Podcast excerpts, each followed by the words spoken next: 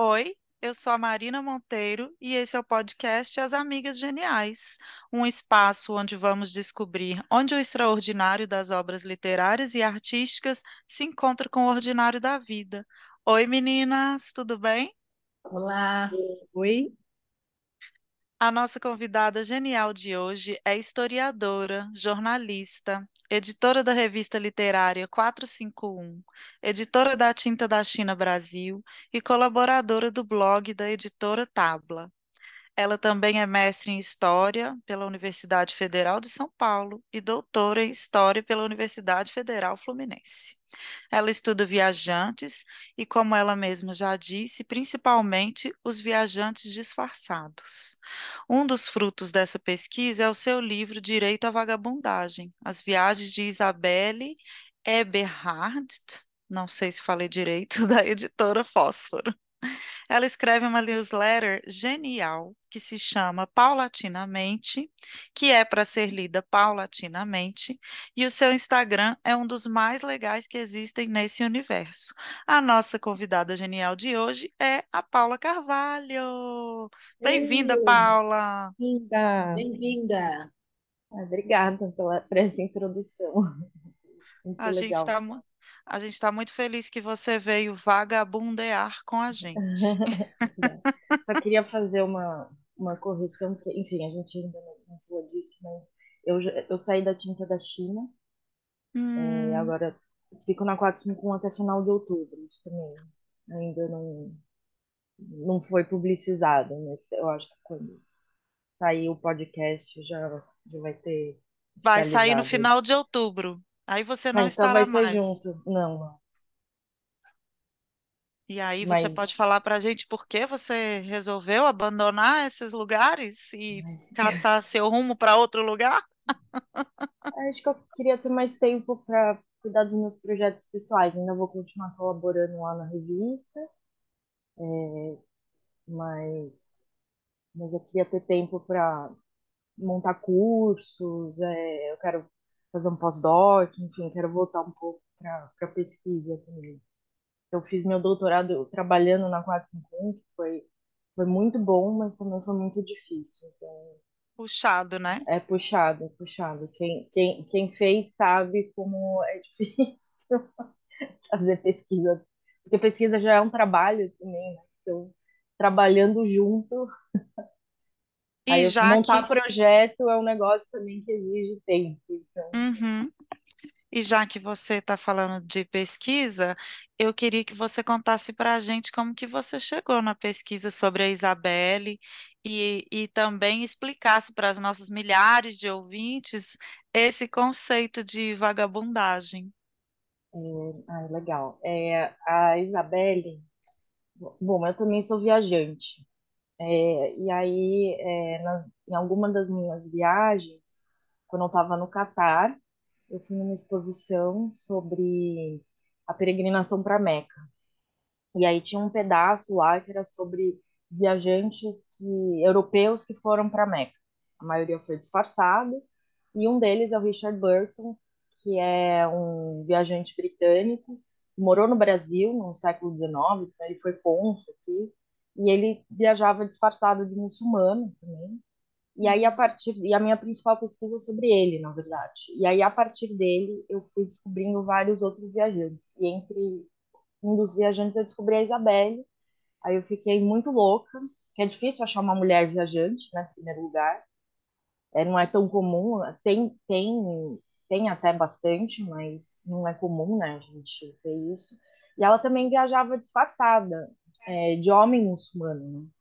Então, e a história dela é muito louca, que nem a do, do Burton. Eu achei que os dois conversavam muito bem. Eu ia fazer parte do- da minha pesquisa de doutorado também sobre ela, eu ia comparar os dois.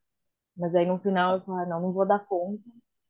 E aí eu tirei ela, mas aí veio o pedido da, é, veio um convite da Fósforo, né? A Fósforo ainda estava se montando para escrever um livro sobre ela.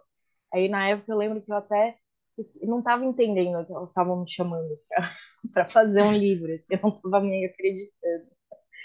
E aí acho que aí eu assinei o contrato e e fui e, e aí, aí a pesquisa é diferente, né? Não tem aquela coisa acadêmica, tal, né? Mais Uhum. ensaístico, né?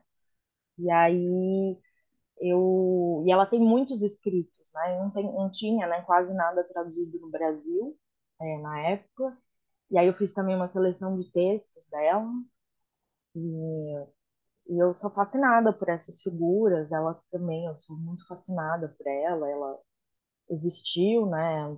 Nasceu em 1874, em 1876, Genebra, filha de russos, uma filha bastarda, isso sempre uma questão para ela.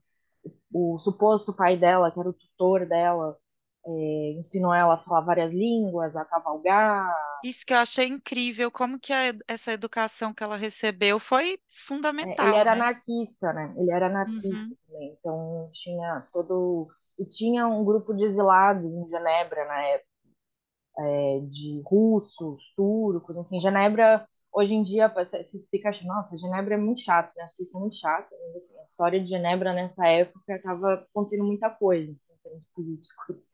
É, e aí ela, e o pai dela, o suposto pai dela, né, o tutor só deixava ela sair vestida de, de homem, né? Então ela passou a curtir isso, né?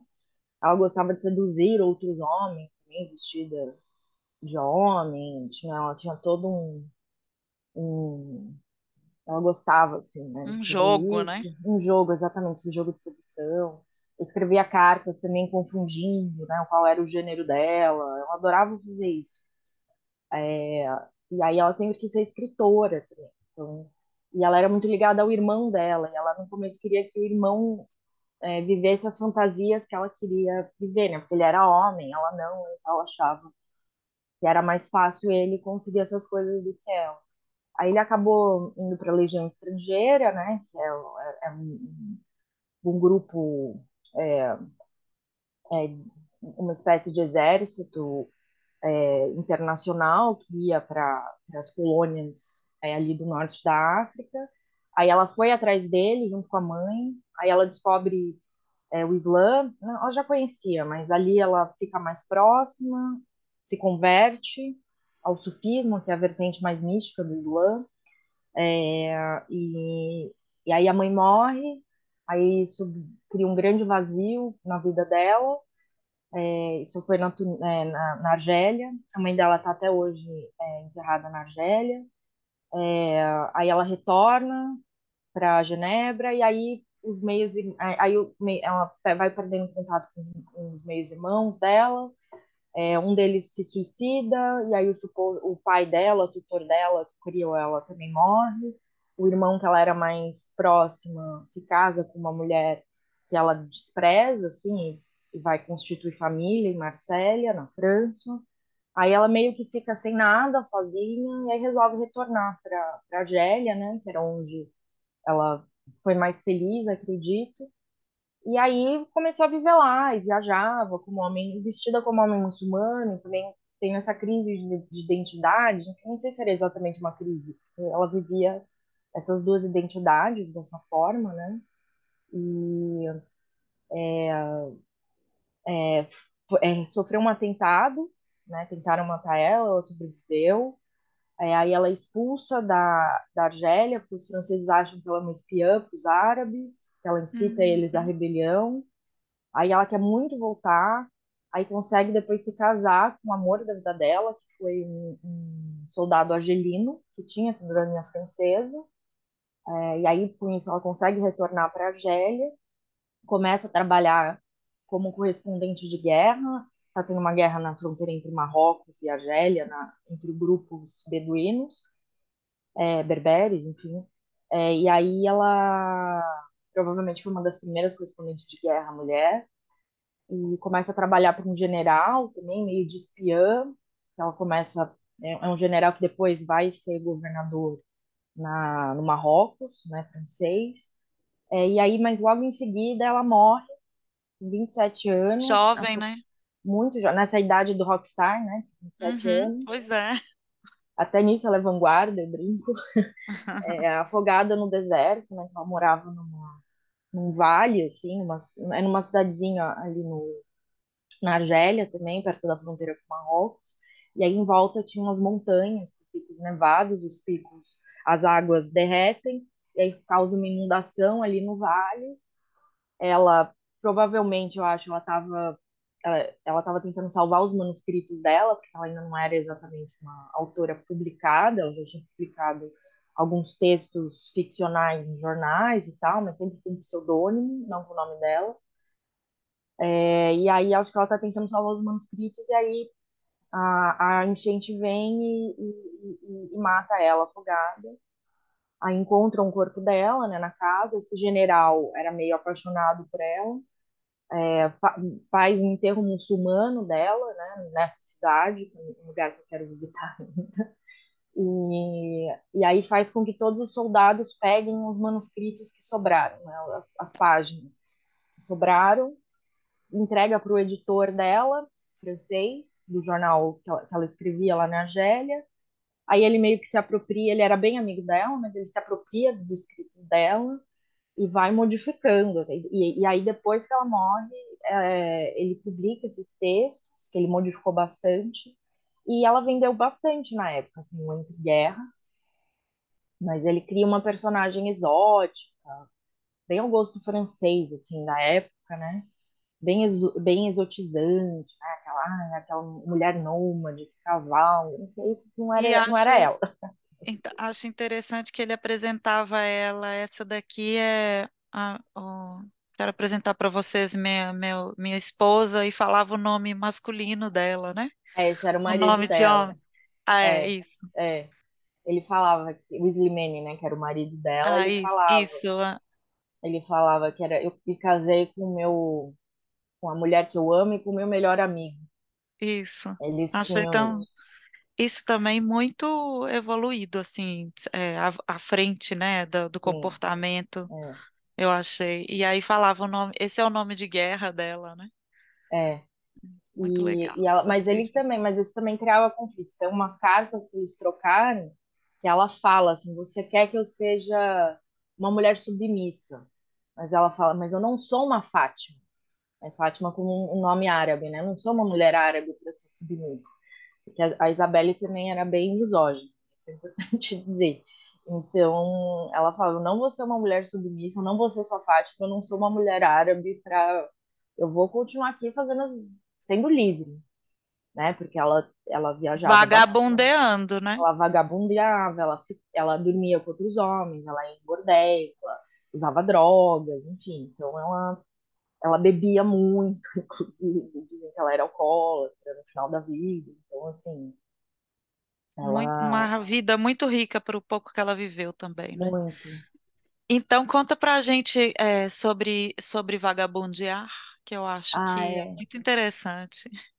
é, é partir, é, é um conceito que quando eu estava pesquisando é, tem essa literatura vagabunda, vamos dizer assim, de vagabundagem, é, que vem que vem do final da Idade Média, assim. E aí, pe- pelo que eu, pelo que eu estudei, assim, vai desde essas lendas de Robin Hood, né, que, é, o- que, que são meio pessoas que estão fora, que, que, que não estão dentro dessas fronteiras geográficas e, e, e tem uma mobilidade, vamos dizer assim. No E final século, também o, o que eu entendi é que não são, são à margem da lei também, né? exatamente isso, é meio à margem, porque na, no final da Idade Média, né, ao longo da Idade Média, a gente está tendo a constituição dessas das cidades modernas, vamos dizer assim, porque era um momento em que tem a as invasões bárbaras na Europa, né, vamos dizer assim. Então, tá- era muito inseguro você ficar indo de um lugar para o outro. Então você você ficava dentro dessas dessas muralhas, né? Então era importante você estar com algum pedaço de terra dentro de algum de, de- dentro da, da, da esfera de segurança de algum senhor, enfim, era, era questão de, de sobrevivência, de segurança. Então, se você está indo de um lugar para o outro, você era visto com desconfiança, né? Então, aí que começa a ideia de que o vadio, de que o vagabundo é um fora da lei, é um marginal, né? Uhum. Porque vo- e você não tá, se você não está com raiz em algum lugar, é porque tem alguma coisa errada. né, o estrangeiro de fora, isso sempre causa um estranhamento muito grande. Desde a Grécia Antiga, né, o estrangeiro nem tinha status de cidadão.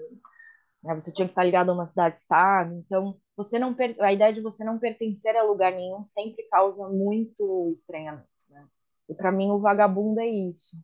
É você não querer se fixar em nada, né? não só na terra, mas também em termos de identidade, assim, porque o vagabundo pode ser quem ele quiser, porque ninguém conhece ele, né? Se você está uhum. em uma, se você tá fixo em algum lugar, todo mundo ali em volta vai te conhecer, vai saber quem você é. E naquela época, né, a gente tem que saber, não, não tinha essa coisa de é, RG, passaporte, né? As identidades eram mais fluídas nesse sentido, né? Era difícil ter uma comprovação oficial, né, sobre quem você é. Então, o vagabundo, ele ele pode ser quem ele quiser, no fundo, né? Então, isso causa muito estranhamento e essa literatura traz isso, né?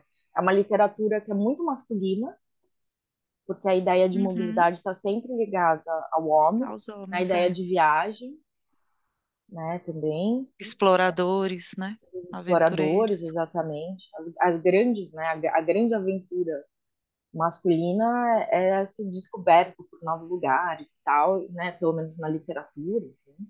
E a da mulher é o casamento, é ser mãe, enfim, é uma coisa mais fixa, né? Então, uma uhum. mulher fazendo isso é sempre vista como alguém que tá, tem comportamentos desviantes, né? Então, aí você liga ao papel da prostituta, por exemplo, porque é quem, por exemplo, quem vai estar na rua, né? na cidade já estão constituídas. Quem é a mulher que fica vagando, vagabundeando pela rua? Não pode ser alguém decente, né? Não, porque afinal, o que ela vai fazer na rua? Então, então aí você tem essa ligação entre a vagabunda, a vadia, com a prostituição, né? também por causa desses valores, que depois vão ser os valores burgueses. Né? Mas você Muito. tem as trabalhadoras também, enfim, mas a, a mulher sair para andar por aí muitas se disfarçavam de homens, pensando, né? Quantas que fizeram isso que a gente nem sabe, né? Então, é esse tipo de, de literatura. E a Isabelle, eu acho que é uma grande é, representa, ela representa muito bem essa, essa literatura. Também acho, gostei demais. Muito bom. Aí só queria falar também que quem fez a tradução dos textos escolhidos lá foi uma grande amiga minha, Mariana Delfini, que hoje Tá na tinta da China Brasil também. A gente trabalhou. Ainda vai ficar lá. Traduziu Arnier também, então. Beijo, então, Mariana. Somos é, gratas. É.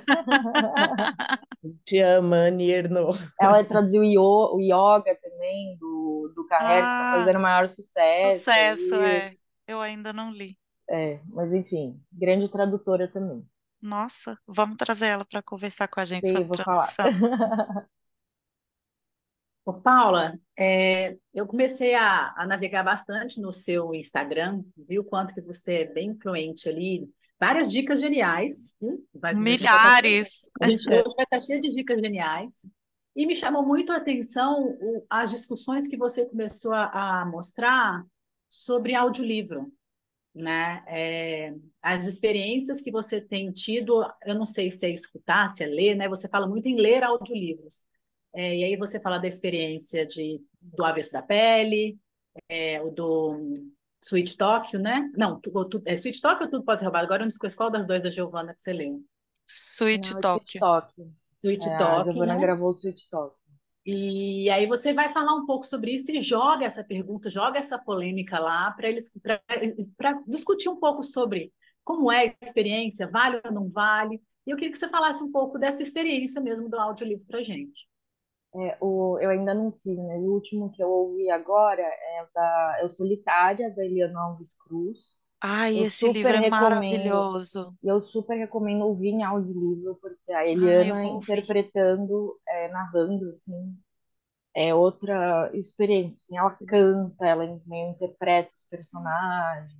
Ai, que é, massa. Tem alguns momentos que ela se emociona na leitura dela, porque, porque é realmente mais, inclusive mais pro final, não vou dar spoiler, né? Mas mais pro final, assim, você vê que a voz dela fica embargada. Então, é muito, traz uma emoção, assim, e ainda mais ouvir pelo autor, principalmente quando o autor lê bem, Uhum, que, o, que é uma experiência que a leitura, que a minha leitura na minha cabeça não, não traz. Eu, eu sinto como, como se alguém estivesse contando uma história para mim, né? Meio voltar a uma infância, que eu não sabia ler, e que eu tô ouvindo a pessoa contar a história para mim, assim, uma coisa de literatura oral, de história oral, assim, uma coisa mais ancestral até, sabe? E muito muito humana, assim, é até mais natural até do que ficar a experiência solitária de leitura também é, é uma historicamente uma, es- é, é, é bem recente também, né? uhum. Antes você tinha essa essa coletividade, né, na leitura, né? Muita gente não sabia ler, então você tinha os leitores, enfim. E, e para mim, é, eu, eu, na verdade, eu, eu, eu ouço os audiolivros de livros que eu quero ler, mas que eu não tenho tempo de sentar e ficar lendo. Porque, Entendi. porque é, enfim, eu tenho que ler muita coisa, a pilha está sempre aumentando. Atualmente eu falo Nunca, que a minha não, a gente nunca vai conseguir. nunca. A minha profissão é ser leitora, é, e tudo bem, eu tenho uma lista, eu tenho uma ordem das coisas que eu quero ler, mas é você não atropelada, né? É, aí quando eu, eu quis ler solitário, eu falei, gente, não vou ter tempo de ler até escrever newsletter. Então o que eu vou fazer? Vou comprar. Aí eu vi que tem um audiolivro, aí eu falei, ah, vou comprar. É, e nem é tão caro, assim, perto do, do livro físico, né? E aí Uhum. eu vou ouvindo quando eu tô, sei lá, lavando louça, Como se fosse um indo, podcast, como né? se fosse um podcast, tô me deslocando, é, e aí E aí, tô no carro, sei lá, tô no ônibus, aí isso vai funcionando, porque, porque também ele dá o tempo, né, que tem o livro, né? Então, por exemplo, tá- tem umas três horas, 25 minutos, sei lá, uma coisa assim. Aí então você Hum. vai, então em três horas e 25 minutos eu consigo. É meio, só que é, é é meio como ouvir uma história, assim, mas eu não consigo ficar parada só ouvindo. Isso eu não consigo fazer, eu tenho que estar Eu fazendo alguma também não. coisa. Não presto atenção se eu ficar É, é, parado. É, eu, eu vou. Porque é normal isso, a gente viaja, isso mesmo na leitura, na minha. na- não sei se vocês já perceberam, quando vocês estão lendo, é, você não consegue ficar 100, 100% do tempo ali.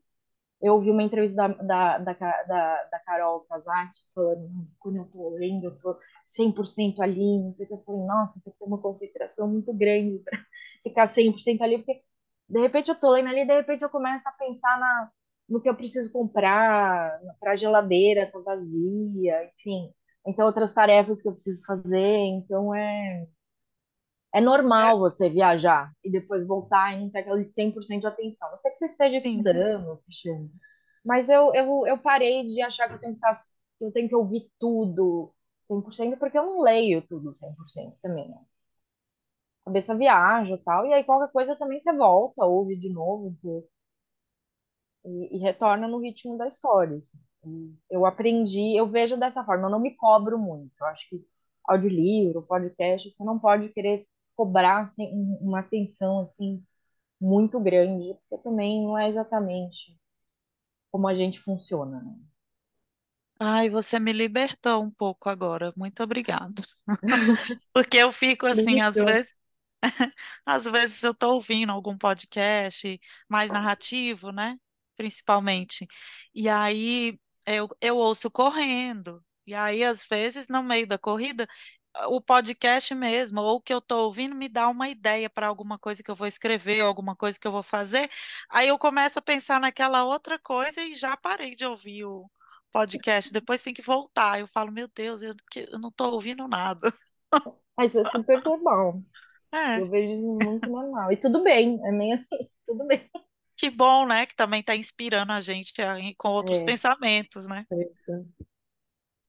Paula, gosto. ai, desculpa, pode Não, falar. não, pode falar. Não, mas eu gosto muito de audiolivro, assim. É uma, é uma, é uma, um suporte, um tipo de suporte que eu tô curtindo cada vez mais. assim. Porque também comecei a trabalhar com podcast, né? Então, eu, eu, eu, eu eu faço, eu, né, trabalho no podcast da 451, 451 MHz Uhum. desde que começou também.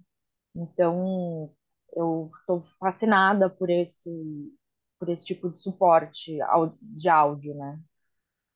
Eu acho que ele resgata uma coisa que é o, o rádio, né?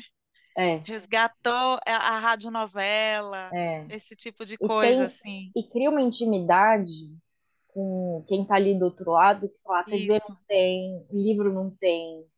É, é uma isso coisa é assim, uma outra meus amigos, relação. é, eu vejo meus amigos que trabalham com rádio, com podcast, assim, tipo, é menos, é menos sacralizado, sabe?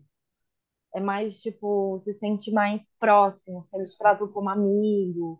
Sabe esses podcasters, assim, sei lá, o pessoal é, é, fala com muito mais afeto, vamos dizer assim, com Uhum, menos distanciamento. O livro isso. impresso, a TV, né, o cinema tem, é teatro, também ainda tem uma coisa, Uma uma aura. formalidade, né? Uma É, coisa exatamente. diferente. É, É, também acho.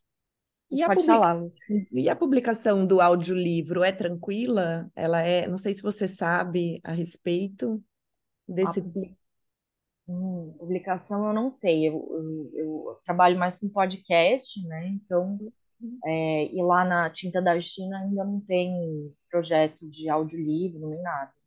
Mas é um, um, um mercado que está crescendo muito. Agora tem um, a, a Maria Carvalhosa, é, que escreveu, é, é uma, é uma, ela é, já se formou em letras, eu acredito, tem, ela tem deficiência visual, mas ela abriu agora um, um estúdio é, só para fazer audiolivros Nossa, mesmo, assim, uma empresa Nossa, só para isso.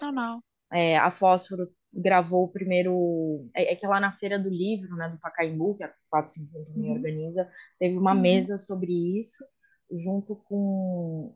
que foi é, o primeiro audiolivro da Fósforo, é um livro da Annie Ernaux, não lembro qual, lido.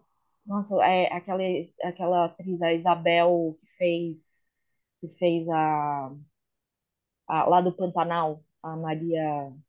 Isabel Guerron? Não, é a Não. Que a Isabel. Isabel Guerron já esteve aqui com a gente, ela grava audiolivro também. É.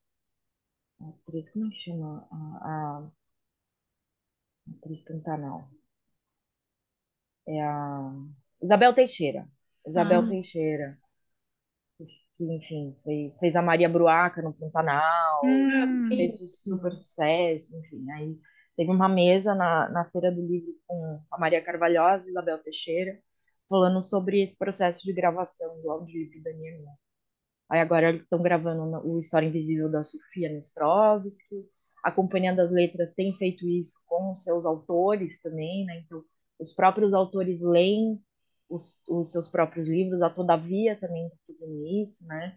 Em geral, é, eu gostei muito da experiência de ouvir o Avesso da Pele lido pelo, pelo ah, Jefferson Tenório. Hum. É, ele não é, é, é diferente, sei lá, de ouvir a Eliana. A Eliana é muito mais ahn, ela interpreta mais, vamos dizer Uma assim. coisa mais feminina ou Não não? sei se é mais feminina, eu acho que é mais pessoal, assim, ela tem uma leitura mais pessoal, vamos dizer assim. O Jefferson já tem uma, já, já faz uma leitura mais séria, mas é muito sensível também. Então, uhum, é, é legal você ver como o próprio autor está revisitando, está lendo a sua própria obra, sabe? Tipo, Muito o legal. reencontro com esses personagens, como é que eles veem esses personagens falando de alguma forma, apesar de eles não serem atores, né? Então, estão interpretando ali. Mas tem o narrador, né? Como é que, como é que, o como é que eles leem o próprio narrador que eles criaram, né? O narrador. Eu, eu não li Torto Arado do que o Itamar Vieira não ouvi, né? Leu, mas também deve ser uma experiência muito, muito bonita. deve. Uhum. É, acho que dá uma proximidade, né? Essa coisa de estar próximo do autor é muito. Acho que amplifica a experiência, né? O Neil Gaiman também lê muito bem. É, que- Dá para achar algumas coisas ali na internet, assim, tem algumas coisas de gráfico. né? Então, enfim, também quem quiser é, é, é legal para para treinar outras línguas, né? Inglês, Uhum, essas coisas. com Então, certeza. E Paula, eu queria te perguntar sobre o roubo na livraria, na livraria do Fred É, livraria Genipapo, né? É. Papo, Belo Horizonte. é, que ele acabou escrevendo uma crônica e que gerou o maior rebuliço, né? Porque ninguém sabia mais o que, que era realidade, o que, que era ficção, e seu livro estava no meio da crônica, né? Então, eu queria que você contasse um pouquinho pra gente como Foi, que foi a melhor, eu, eu falei, eu brinquei, foi a melhor propaganda, da, a Não melhor é? propaganda de graça que o meu livro podia fazer. Teve um impacto grande, né? Eu imagino.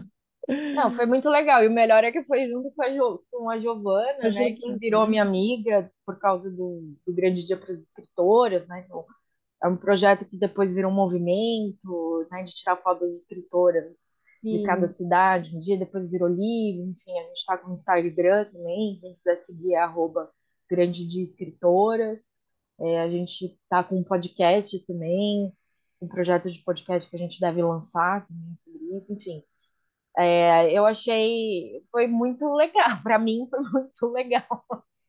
Eu obviamente não tenho o alcance da Giovana, a Giovana tem muito mais. Aí quando ela replicou a matéria, foi foi aquela Bombou. pô, bombou e aí aí veio, né, a ideia de que, né, veio a, a, a ideia de que na verdade era uma crônica, não era não foi exatamente isso que aconteceu, mas é, foi A ótimo. Que livraria foi assaltada, foi, porém não foi, roubaram, não foi para roubar o livro, o direito à vagabundagem e o tudo pode ser roubado, né? não, mas e, e tinha um outro também que era da Irene Tinha. Solar, que era o livro do, que era do clube do livro deles daquele mês também. Ah, tá. Então, É, então no final brava. também foi uma boa, foi uma boa propaganda para a própria livraria. assim. Aí o, o é, a Giovana foi convidada para participar do é, pelo Afonso Borges para participar do Sempre um Papo. E aí, por acaso, a gente se encontrou. Ela estava em São Paulo, a gente foi almoçar e ela contou: não, vai ter lá e a gente vai fazer na livraria e não sei o quê. Você não quer ir? Aí eu falei: ah, se puder, é claro, né? Que Aí a gente massa. falou com o Afonso, falamos com a livraria, eles super toparam que eu entrasse assim, meio. Porque, porque, porque realmente foi um acaso assim, muito legal. assim, Eu e a Giovana né? Estamos, estamos, estamos próximos, e aí rolou isso, aí a gente fez um papo na livraria em, acho que foi abril ou maio, lá, e, e foi muito legal. É, o, o, o Afonso Borges não, não, não pôde participar, ele passou meio mal no dia, mas a conversa foi muito boa. Foi o próprio Fred da Genipapo que, Muito querido que ele. mediou a conversa e receberam a gente super bem, a livraria é super legal. Uhum. Gostei bastante da conversa. Não, e E uma aí, baita é sorte o nome, os títulos desses livros, né, gente? exatamente. E o livro da, da, da Giovanna Tudo Pode Ser Roubado também é muito divertido. Muito. Pode ser uma, é uma dica genial também. É, já, Ótimo. já, já fica a Já dica. fica a dica. Ô, Obrigada. Paula, é, a minha última pergunta aqui nesse sobre você, né? Sobre sua, sua vida, que eu tô curiosa para saber, é sobre a sua newsletter, Paulatinamente. A, o no, é, é super legal esse nome, né? Você usar o seu nome para nomear as coisas que você faz, eu acho genial. E e eu queria saber, assim, porque agora é, a- está, tá usando fazer newsletter, né? Tem, você pode se inscrever e, e tem várias pessoas que têm, que eu acho que é mais ou menos a mesma a mesma moda que teve de que, que teve um tempo atrás dos blogs, né? Todo mundo fazia um blog. Eu acho que ela que a newsletter ela são formatos diferentes, mas ela faz o mesmo papel, né? E eu queria que você contasse para a gente como é fazer uma newsletter, como é, é, que você escolhe colocar na sua, que, que, que, como é esse processo, sabe, de criação. Primeiro, eu demorei muito para fazer uma newsletter, não foi nenhuma coisa que eu quis fazer. Ah, é, eu fui incentivada, principalmente pela Ana Rush, que é uma amiga escritora minha, a gente tem um clube do livro juntas também, aqui em São Paulo, que é Leituras Extraordinárias, né, de livros estranhos. É, ela falou, não, ainda tem espaço para newsletter. Eu falei, nossa, mas por que as pessoas vão querer me ouvir? Tipo, ficou, enfim, questões de autoconfiança, né? É, Uhum. aí, é, e aí também eu fiquei amiga da Gaia Passarelli, que é essa guru da newsletter, e aí conversei com ela, ela falou, não, tem, você só precisa saber o foco, fiz o, o curso dela da ABC da newsletter também, é, e aí, aí eu conversei com ela sobre plataformas, aí eu achei o Substack é muito fácil, assim, é como se fosse um blog mesmo, esse monta. E aí eu fiquei pensando, né, sobre o que que eu quero escrever. E aí, assim, eu vejo, né, muitos blogs falam de vida pessoal, né, muita crônica, muita ficção, isso não é exatamente a minha praia, assim, eu Uhum. não sei se em algum momento eu vou para ficção, né, eu, é, mas eu gosto muito, é, eu, né, principalmente desde que eu entrei na 451, eu fui vendo como eu gosto de, de, dessa escrita mais ensaística, assim, e, e como eu gosto de, de fazer ligações, assim. Ah, de repente eu estou escrevendo sobre um determinado tema e uma coisa vai puxando outra. Então, eu gosto muito. É como se fosse uma coluna Uhum. sobre o que eu escrevo sobre questões culturais, assim, principalmente de livros, é, filmes, pinturas, assim, coisas que às vezes eu é só uma notinha de rodapé e aí eu quero expandir mais, sabe? Uhum. E aí eu sou obrigada a ler mais sobre isso, obrigada. É, porque eu, eu, eu vivo por obsessões, assim, eu sou movida a obsessões. Então, eu escrevo, por exemplo, esse, esse último que eu escrevi sobre o quarto, os quartos de empregada, né, em determinadas obras literárias, esse não ia ser o tema do meu do mês. É que aconteceu que eu fui ler A Paixão Segundo GH, finalmente, né? E eu falei, nossa, o encontro da barata acontece num quarto de empregada e tem a Janaí, eu nunca tinha ouvido falar disso. A gente fala muito desse livro, mas esse aspecto ninguém fala, e para mim esse aspecto é muito importante. Uhum. Né? Aí fui atrás, fui ler mais, eu falei, gente, aí fui ler outros livros que traziam isso também para criar um fio. E aí eu comecei a lembrar de outros livros, um filme que eu vi, que é lá no ar, vi nossa, em 2008, 2007, não lembro. Aí começo a ver essas coisas aleatórias na minha cabeça, que estão guardadas aqui, aí eu começo a puxar isso que eu acho legal de trazer, porque é meio como eu penso. Ali tem um, um foco ali, mas vai um guia, assim, vai puxando isso. Ah, eu lembrei disso. Só que, assim, também não é nada muito aprofundado também, porque não dá tempo, nem nada, mas é uma coisa que eu gosto de escrever, que eu gosto de, de de me aprofundar, é de, de, É de na medida do, dos seus interesses e possibilidades, É, né? É um bate-papo, na é. Verdade, quem porque, quiser, né? assina, lê, eu já acho E se legal. aprofunda também, né? É. E aí, no é- final, eu resolvi colocar aquela coisinha da, né, das coisas que eu, que eu, que eu participo, né, que tá tendo dos eventos, e também eu fico- tento fazer uma forma de autopromoção, eu sou muito boa para fazer isso. E, e aí, essa coisa do, do, é, dos trocadilhos, eu sempre gostei muito de trocadilhos, desde a época da faculdade. Eu era conhecida, eu sou conhecida até entre os meus amigos por fazer trocadilhos ruins. Então, então é, eu resolvi, o nome da newsletter era outra coisa, que eu tava pensando ah, em disfarce, sei lá, alguma coisa assim. Aí uma amiga falou, não, mas isso não é a sua cara, tipo, tem que fazer alguma coisa com o seu nome, sei lá. Eu falei, é, paulatinamente, ela é esse o nome, é esse o nome. E aí eu comecei a, aí eu comecei a fazer os trocadilhos ali na, ali na parte de baixo também com o meu nome. Uhum. É Ficou muito nova, né. Paula? É Oi? nova. É no- relativamente nova a sua newsletter, né? É, ela tá, vai ter o sexto, quinto, isso. Tá no vai- é, então, esse quinto. foi o quinto mês, aí no É. mês seguinte vai ter, é, vai ter a sexta. Mas eu vi que você já tem Faz aquele uma. tema Desculpa. de. Imagina. Aquele esquema de assinatura, né? Assinatura mensal, anual, tem essas Putz, eu nem possibilidades. vi isso, sabia? Eu preciso Eu- ver isso.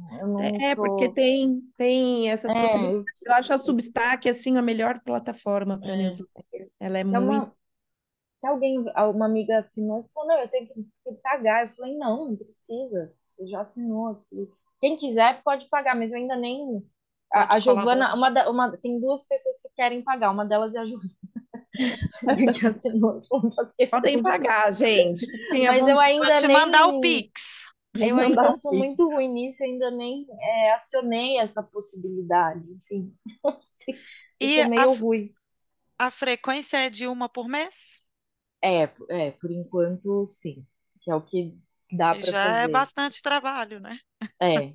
É, mas É é um trabalho que eu gosto também. É, é de graça, não tô, tô escrevendo coisas que me interessam, assim. Então, é mais para mim, para eu, é, para eu exercitar também essa escrita, falar. Também jogar para fora o que fica muito aqui, que eu queria às vezes discutir, contar para alguém. não- e às vezes não tem, o Instagram não tem espaço para isso. né? Então, Uhum, tudo muito é curto. verdade. Eu escrevo muito, né? Então é, é bom ter um fim ali. Eu vou escrevendo um monte. Então vamos para os nossos quadros, meninas. Nosso primeiro quadro é o Que Porra é essa? Alguma coisa que está impressionando a gente é, no momento, seja coisa boa ou ruim. Alguma, alguma coisa te impressionando no momento, Paula? É, en- enquanto a gente está gravando, a semana que a gente gravou esse podcast foi a semana que teve um calor absurdo aqui em São Paulo. E aí, de um dia para o outro, virou o tempo, mas assim, Saímos de calor. 38 para 14. Exatamente. E, e eu, em geral, eu lido bem com calor, eu não sou muito, eu sou bem resistente, mas esses dias eu passei realmente muito mal. Tipo, liguei ar-condicionado, que é uma coisa que eu quase nunca faço. Eu tenho ar-condicionado em casa, mas é, andar na rua, assim, já causa aquela, aquele Mal-estar. mal-estar. E, enfim, são os efeitos do aquecimento global, né? Esse- é um desastre climático essa mudança de Uhum. tempo, né? Então, A é gente uma que porra né? é essa? Que porra é essa? Eu fiquei detonada também. Porra, é essa? Eu também não É, gosto não, eu corro, corri um dia desse calor e foi péssima ideia. Me senti destruída, assim, e ainda não me recuperei dessa semana. Já estamos, já tamo, já refrescou, mas não me recuperei da destruição que foi esse calor em mim. Esse assunto tem sido muito recorrente no nosso Que Porra é essa? Sobre a, a questão climática. E eu fico pensando o que mais falta falar, né? Para Não, as e, e- pessoas muda, mudarem. muda tudo, né? Eu, eu vi agora, né, que o Rio Negro lá na, na, na Amazônia tá, tá meio seco também, secou, ele não, não tá com, não tá cheio, então os, o- os botos, os peixes, enfim, estão morrendo porque não tem água ali. Então, assim, imagina, né, a gente que ai, a Amazônia, né, tem a floresta amazônica, né, super, ah, é, né, um pulmão do mundo, né, aquela coisa que também é falsa, mas enfim. Uhum. É, isso também afeta tudo, né? Afeta a colheita, afeta Tudo. pó- os polos, né? Tem, tem, tem lu- lugar que vai sumir, né? Vai, né? Afeta tudo e não sei. Sabe que foi com a Giovana que eu aprendi um termo que eu ainda não conhecia, que era o, que é o ecofeminismo. Hum, E eu, eu também não me aprofundei nisso, né? Mas relacionei com uma palestra do Ailton Krenak, quando ele fala que eu acho que é no. Eu não sei se é na A Vida Não É Útil ou no o outro livrinho ideias? azul dele. Ideias para adiar o fim do mundo, isso. Num desses dois, que foram os dois que eu li, num desses dois ele comenta sobre o- a força do patriarcado também nessa questão climática, porque a gente vive num planeta que é feminino, né? A Terra, é- o nome do planeta é feminino e é é chamada de mãe, né? Mesmo se algumas línguas o nosso planeta não for do gênero feminino, ele é chamado de mãe por, pela maioria das culturas, pelo menos, né? E como que essa relação do homem de, de, é, de destruir a terra e destruir as mulheres, como que elas estão tão ligadas, né?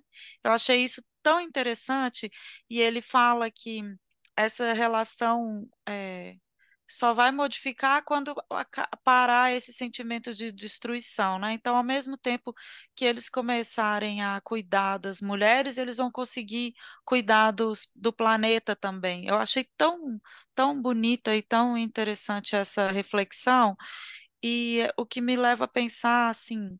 Não adianta só a nossa mudança de comportamento aqui sozinhas no nosso dia a dia. São as grandes empresas, né? É o, o, o, o, péssimo clichê do capitalismo selvagem. As grandes empresas precisam mudar o comportamento e elas são dominadas por homens, né? Então, eles precisam mudar esse comportamento, assim, os grandes líderes são homens, né? E, e é sempre de olho nessa questão do enriquecimento a qualquer custo. Então, é, é, é uma mudança é muito ampla, muito mais ampla do que a gente consegue imaginar aqui no nosso dia a dia, na nossa rotina, na nossa vida aqui pequena, né? Então, a, a, tragédia que vai ser a exploração do petróleo na foz do Amazonas, assim, vai ser... Enfim, eu, eu, eu, eu às vezes eu fico achando que essa coisa de economia sustentável, o sustentável virou um termo, um eufemismo, assim, sabe? Eu acho, Uhum. para no final poder explorar de uma forma politicamente correta, assim, mas só no discurso, porque ali vai, vai, você vai estar destruindo É, é, as coisas. Então, o meio ambiente, isso, e, e as pessoas que moram ali em volta, e, e, e acham que não vamos ser afetados, a gente não vai, ah, estamos longe, né, né, que está em São Paulo, não vamos ser afetados por isso, né? Sendo que, bom, o mundo inteiro vai ser afetado por isso é, estamos sendo afetados diariamente. Exatamente. E, bom, fica aí, né? Fica essa, essa porra aí para quem quiser pegar para si, né? Tá, está, É. está, está aí. E, e cuidem da saúde também, né? Porque essa É. mudança de temperatura. o Bebam água. Quem tiver, quem ainda tiver, beba água. É. O nosso próximo quadro é a genialidade de Jerico. Alguma na sua vida, Paula? Algum dia Ai, fez algo que achou que estava certo, arrasando, mas na verdade nem tanto assim? é, eu, eu tive que pensar nisso, né? Teve uma experiência, eu, eu, como, é bom, eu estudo viajantes, né? Eu viajo bastante também, mas a primeira vez que eu viajei sozinha, né, sem meus pais, com uma amiga, eu fui encontrar com ela em Grenoble, na França. Aí a gente Minha irmã ia. morou lá, Ah, é? Paula. Ah, Minha irmã morou em Grenoble cinco ah, anos. Grenoble uma virou gracinha. uma cidade do nosso coração. Assim, a gente foi Uma muito graça. lá. Ela, isso foi em 2005, eu acho, 2006. É, e aí, e aí a gente ia para Berna, que é a capital da Suíça, encontrar um amigo. E aí a gente pegou trem, a gente desceu em Genebra, passamos por Genebra. Eu ainda não conhecia a Isabelle na época. É, e aí depois a gente pegou um, um, um outro trem para ir para Berna, é, para chegar em, de noite lá em Berna. E aí eu dormi no trem, e aí eu acordei, e quando eu acordo, assim, eu sou, eu não penso, eu sou muito, eu sou muito ruim quando eu acordo de manhã, eu ainda demoro um pouco para engatar. Aí eu ouvi falando em alemão, assim, no locutor, né, o locutor, enfim, aquele aviso de que chegou, só que eu não ouvi o nome da cidade. Aí eu falei, meu Deus, é aqui. Eu acordei assim, peguei todas as minhas coisas, as coisas da minha amiga. Eu falei, não, ela deve ter ido no banheiro, mas ela já vai sair do trem. E para que a gente não pode perder. Aí eu peguei todas as coisas, saí do trem, fiquei esperando ela na plataforma, esperando, esperando, esperando. Ela não saía, ela não saía. Aí, o, e eu, ao invés de voltar, fiquei ainda esperando. E aí o trem fechou, foi embora e eu fiquei assim, tipo, nossa, e agora? O que que eu faço? E E o aí que que não, vocês fizeram? não, aí eu Aí eu comecei a entrar em desespero. É, não tinha, o celular não funcionava na época. Eu lembro que eu liguei, tentei ligar para um amigo em naquele tipo um orelhão, né? Não era orelhão, mas é, fiquei conversando e ninguém estava entendendo nada do que estava acontecendo comigo. Aí eu falei, não, vou pegar o próximo trem para Berna, que ia ser o próximo. Eu falei, ai, tá bom. Aí fui, peguei o próximo trem, aí ela estava me esperando na plataforma com esse nosso amigo que a gente não conhecia também pessoalmente, aquelas coisas de, de, de, de um lugar para o outro.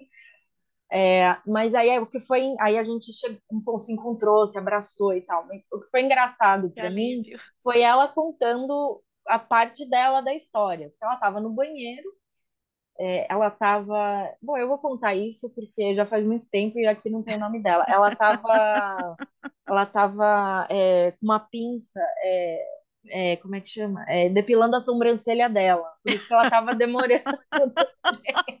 que ótimo. Daí quando ela saiu, o trem já estava em movimento, quando ela não tinha ninguém ali.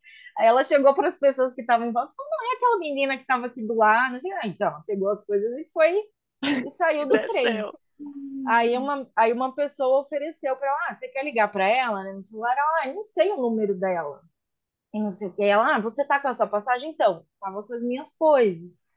Ah, e seu passaporte? Então, também tava com as minhas lá. coisas, não sei o que. Aí chegaram para ela e perguntaram: Você tem certeza de que ela era sua amiga? Né? Porque ah. fosse um roubo, né?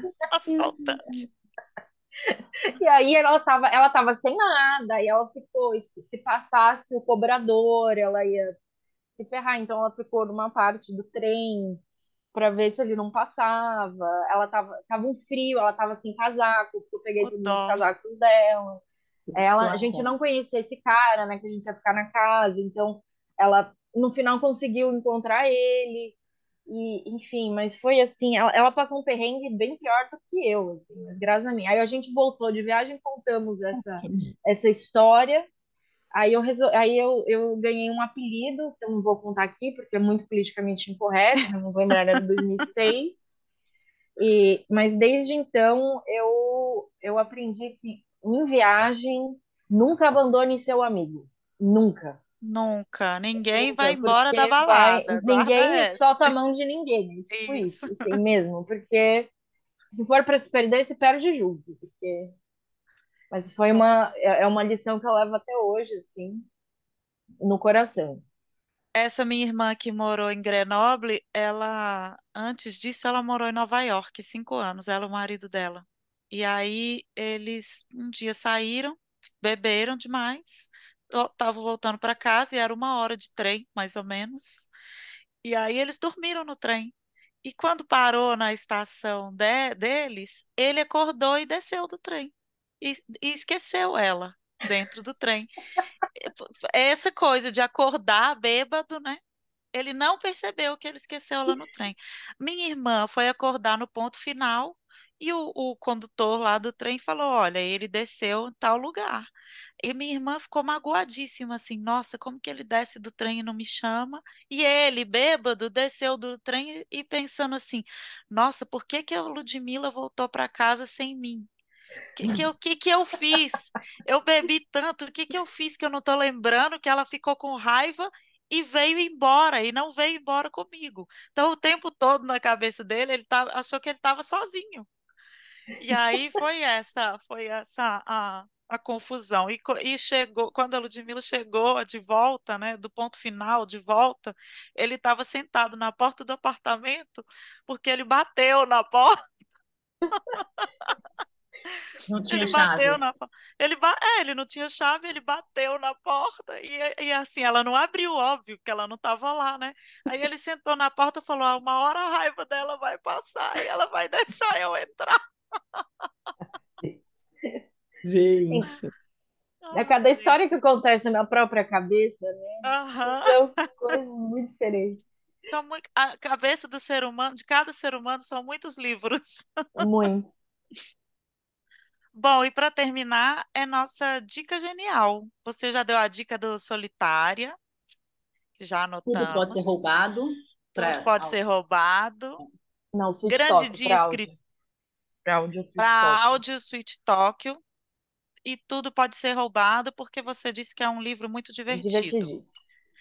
E também Grande Dia, Escri... Grande Dia Escritoras, Grande dia para as Instagram. escritoras. Isso, para, escri- para as escritoras. Não, é né? não, o Instagram é arroba Grande Dia Escritor. Escritoras, ah, então Hum. coloquei certo. E mais alguma dica especial para gente? É, eu queria indicar duas peças e um podcast.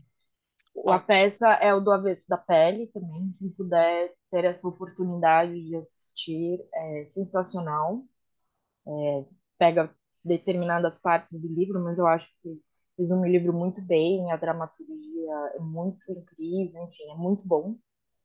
E outra peça também, que é um musical, que chama Brindali e o Palácio das Princesas, que conta a história em forma de musical dessa mulher, que é uma travesti, na verdade, a Brindali, que era migrante, né? Ela veio do, do Nordeste para cá, para São Paulo, e ela abriu uma casa em que ela acolhia travestis com, que, eram HIV positivo. É, numa época que, que, enfim, ainda nos anos 90, né? Que ainda era ai, o, a, a, a peste gay, né? Aquela coisa. Uhum. Em geral eram prostitutas, né? Travestis. Aí ela acolhia essas meninas, cuidava delas, e aí no final ela foi. é, ela conseguiu transformar isso. Hoje é uma ONG, né? Essa casa é, foi lá, é lá no Bexiga, né? Na Bela Vista. É, ela foi assassinada pelo motorista dela, com quem ela estava tendo um caso, porque ele queria roubar dinheiro dela, é, porque ela investiu, enfim, ela teve um- uma grana, assim, ela, ela, ela, né, acho que na prostituição que ela foi para Europa, ela conseguiu ganhar esse dinheiro e foi investir, comprou uma casa, assim, pensou bem, e aí começou a acolher essas, essas meninas, né, essas travestis que tinham HIV, e, e aí é, também fiz um convênio com um médico lá do, do, do Hospital das Clínicas para fazer é, para fazer testes com, de, com o coquetel, né? Quando ainda o coquetel estava vindo e tal. Então também foi super importante para o tratamento é, de pessoas com AIDS, né? Que Não, é, muito hoje legal. a gente, enfim, e aí é uma história muito é, tri, é triste, mas ao mesmo tempo muito bonita. O musical é muito bonito, é muito emocionante. É, mesmo quem não gosta de musical, eu acho que vale a pena, porque a história já, já é por si muito emocionante, as músicas Uhum. são muito boas, as atrizes são muito boas, né? O elenco todo também é formado é, por mulheres trans também, então isso é uma coisa muito legal também. As atrizes são maravilhosas, cantam, dançam muito bem. É, então eu recomendo. Tem, é, va- vai e volta, assim. É, tava no, no Sesc recente, ah, não, no Sesc tava, tava no Sesc recentemente, mas é, tem uma, tem o, o Instagram deles, eu acho, que dá pra ir atrás, é uma história muito bonita. E um podcast que eu queria é, recomendar é, mas, é em inglês, mas eu gosto muito dele, é Wiser Than Me, com a Julia Louis-Dreyfus, ela Wiser than we Than Me, me? Than Me, Me. é mais Tá. sábia que eu, Uhum. né? Que é com a Julia Louis-Dreyfus, que é a atriz do Seinfeld e do VIP, Hum. que é uma super comediante, ela é demais, né? É. E aí ela entrevista mulheres que são mais sábias do que ela. Então, são mais velhas. Então, o primeiro episódio, que é um dos meus preferidos, é com a Jane Fonda. Aí são Nossa, que entrevistas, sei lá, de uma hora, às vezes mais de uma hora. É a Isabela Allende, ela entrevista várias mulheres com mais de Nossa. 70 anos. É, e eu gosto muito que no final ela também faz, tem um quadro com perguntas, né? E aí no final tem dicas assim, né? Tipo, o que que você, o que que você recomendaria, né? O que que você faz? E aí eu, eu gosto muito de ouvir essas mulheres falando o que que o, o que que é, o que que é importante fazer para chegar bem na velhice, né? Então uma das coisas que elas falam, todas, praticamente todas, se exercitem, façam exercícios, porque depois o seu corpo vai perdendo Isso. força, A É, conta e- chega, né? a conta Conta chega, e mesmo a Jane Fonda Menopausa falando, chega. a Jane Fonda falou, não, eu sempre me exercitei a vida inteira e agora, e mesmo assim, eu sinto o meu corpo perdeu o fraco, ela continua se exercitando, então ela fala, continue se exercitando, porque seu corpo vai, a sua saúde vai agradecer lá na frente. E outra coisa também que várias falam é Não é uma, é uma frase inteira. Então, para você aprender a é dizer não, inteira. não Ai, já é, já é uma resposta inteira, sei lá, no is a, is a full sentence. Né? Em inglês a gente pode traduzir de várias formas. Então, é, tipo, é o poder também que a mulher tem de dizer não, sem precisar justificar. Isso. Não, É sensacional. simplesmente você falar, não, não quero. Não, não posso. Não, não quero. Porque a mulher tem essa coisa, muitas delas falam, né? Essa coisa de querer agradar, né? Principalmente a Jennifer, essa dificuldade de dizer não, porque quer agradar a todos os homens em torno dela, não quer ser uma mulher difícil, né? Ser taxada de difícil, né? Então acho que isso é uma Uhum, coisa que todas nós temos que lidar. é verdade. E eu Então, aprendo muito com meu marido. Assim, meu marido é aquele que fala não, e você fala para ele assim: você não vai comentar nada? Não. E, e quando falam pra gente algum tipo de coisa assim, você não vai comentar nada, a gente fica tentando arrumar um comentário, né, Pra fazer. Quando cobram da Agora a gente gente, algo, mas né? agora a gente vai lembrar Não, que não é uma frase não, inteira. não vou Pronto. comentar nada. E não é só Jane Fonda, são acho que mais duas outras convidadas lá falam a mesma coisa, principalmente quando se é jovem. Elas falam isso, que elas queriam ter dito. Porque a, a Julia Louis-Dreyfus faz uma pergunta: o que, que você gostaria de ter dito sim? Mas muitas respondem: olha, não é nem sim, eu gostaria de ter dito não para algumas coisas quando eu era mais jovem. Então acho que Maravilhoso. isso. A gente acha que tem que, que tem que falar sim para tudo. Né? Que tem que Senão a gente não agradar, vai ser querida, agradar, né? né? Isso. Agradar. Ninguém vai chamar de novo a gente para um trabalho. Eu morro de medo também. Se dizer não, ninguém vai me chamar para um Ah, trabalho. E aí, às isso. vezes, acabo me sobrecarregando, por exemplo. entendeu? Então, E acho a que vai gente, essa desde coisas, tem desde, desde coisas pequenas até coisas né, até que, que levam a abuso, a assédio, enfim, relações tóxicas.